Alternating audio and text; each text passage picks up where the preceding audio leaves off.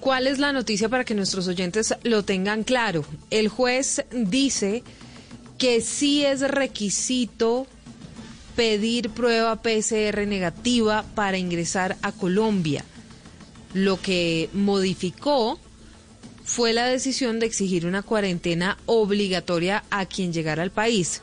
Esta cuarentena solamente sería obligatoria para quienes no presenten la prueba PCR negativa. María Camila Orozco, ¿qué más se conoce sobre esta decisión del juez?